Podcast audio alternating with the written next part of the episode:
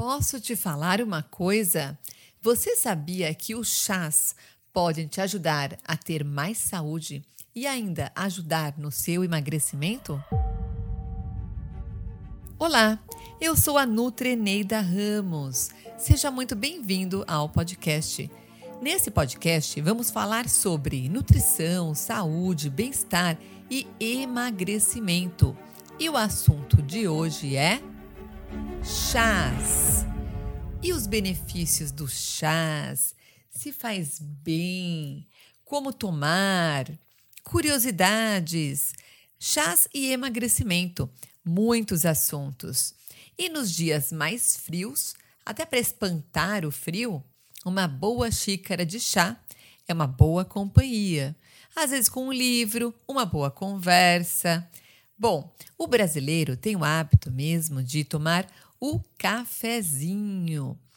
O chá mesmo, a origem do chá, é, os chás de maneira geral, eles são originários da China, da Índia, mas pode-se dizer que o chá ficou famoso mesmo graças aos ingleses, com o famoso chá das cinco da Rainha Elizabeth.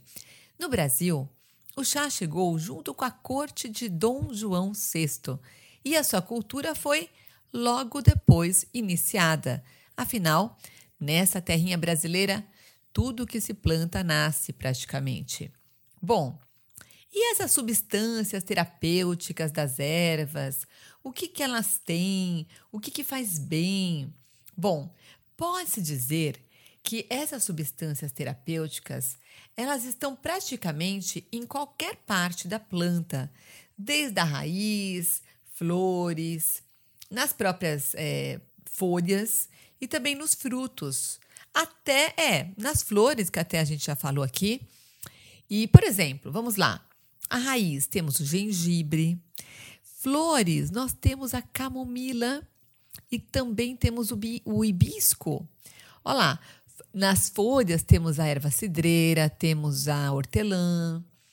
E frutos, Podemos fazer um chá até da própria maçã, do abacaxi, usando a casca.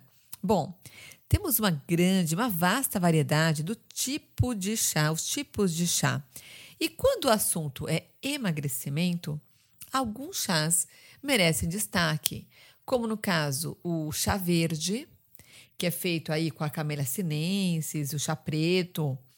Temos também que eles têm assim ação mais termogênica, que ajudam até a acelerar o metabolismo, o próprio chá do gengibre. Temos também a canela para fazer o chá. A canela, o cravo, a canela também é termogênica. Pode se ferver junto com uma casca de maçã, casca de abacaxi, que fica bem gostoso. Bom, e o importante que eu queria lembrar para vocês é o seguinte: que quando a gente pergunta, muita gente pergunta para mim, ai, Nutri, mas qual que é o melhor chá? É melhor o chá de saquinho, ou chá fresco, ou tudo bem, o chá de, de latinha?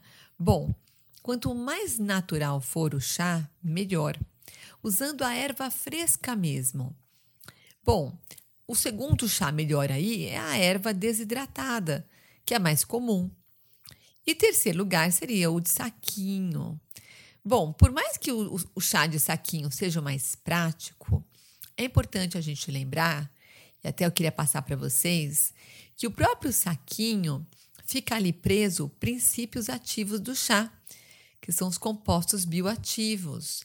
E também, às vezes, o próprio plástico, né? O processo de branqueamento, que vai ficar bem branquinho, são xenobióticos. Xeno vem de estranho e biovida. Então, tem substâncias químicas que não fazem bem para a saúde. Então, quanto mais natural, mais próximo da natureza, melhor. Uma solução é fazer a horta em casa. Convido vocês a ouvir o podcast sobre a horta em casa. Então, cultivar uma hortelã, uma erva cidreira, um alecrim e fazer o seu chazinho em casa. Olha só, tomar o chá ajuda a diminuir a vontade de comer um docinho. Já viu só? Então, sabe que na ta à tarde, aquela vontade de comer um docinho? Experimente tomar uma xícara de chá. Normalmente, essa vontade vai embora. E se esse chá ainda tiver uma canela, um cravo, um gengibre, vai até ajudar a aumentar o metabolismo.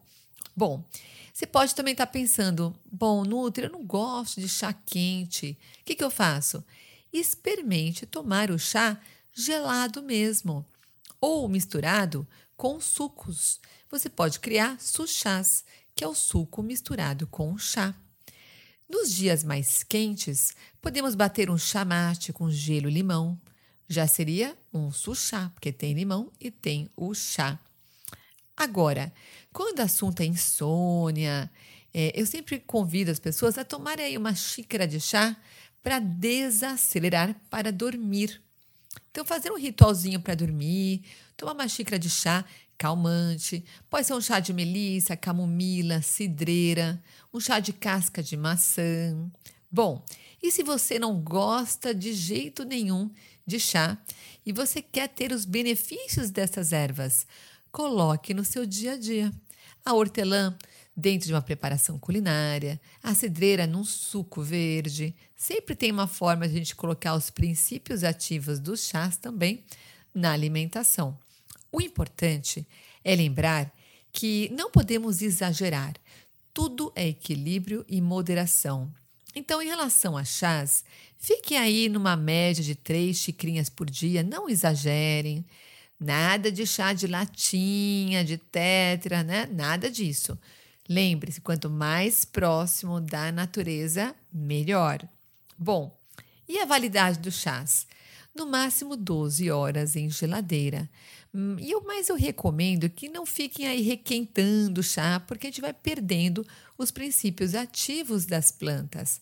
O ideal mesmo é fazer o chá e tomar. Bom, e o adoçante, açúcar? O melhor mesmo é não adoçar. E se adoçar, preferir colocar um açúcar de melhor qualidade, se você não tiver restrição nenhuma, como açúcar de coco, demerara, mel ou ainda um adoçante mais natural, como xilitol, eritritol, estévia. A regra é o rodízio. Não fique tomando sempre o mesmo chá. Afinal, temos tanta variedade por aí, não é mesmo? Bom, grávidas, o ideal é não tomar chazinhos. Procure seu nutricionista para te orientar. Uma ressalva quanto à segurança alimentar. Cuidado quando for comprar chás com a questão da higiene, da questão da segurança sanitária. Perceba se o lugar é limpinho, o lugar onde é armazenado chá, será que eles são abertos ou não? Será que tem muita saída ou fica aquele chá lá há muito tempo? Porque tem que pensar se não tem ali insetos, enfim, tem que ficar de olho. Olha, escolha uma louça, uma xícara bem bonita, de porcelana, de vidro, e fuja de embalagem plástica. Como eu falei, plástico não é legal. Libera aí uma substância que chama bisfenol A, que é o, o BPA que a gente fala, e não é legal, piora a saúde. O importante sobre os chás é criar momentos na rotina. Um outro podcast que eu falei há pouco foi sobre o, o Mindful Eating. O chá e o mindfulness ajuda a diminuir o estresse, a ansiedade, a diminuir vontade de doces, como falamos, ajuda a gente a comer em menor quantidade. Esse mindfulness é um convite para fazer meditação, oração. Aliás, pode até funcionar como um hobby e ajudar no processo de emagrecimento. Você já vai estar lá ao ar livre, talvez, tomando solzinho. Então faz muito bem.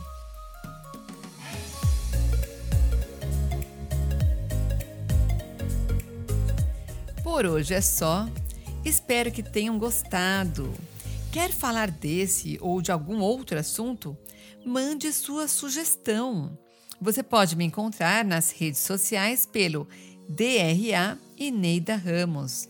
Obrigada pela audiência e nos encontramos no próximo episódio. Abraço com carinho da Nutri.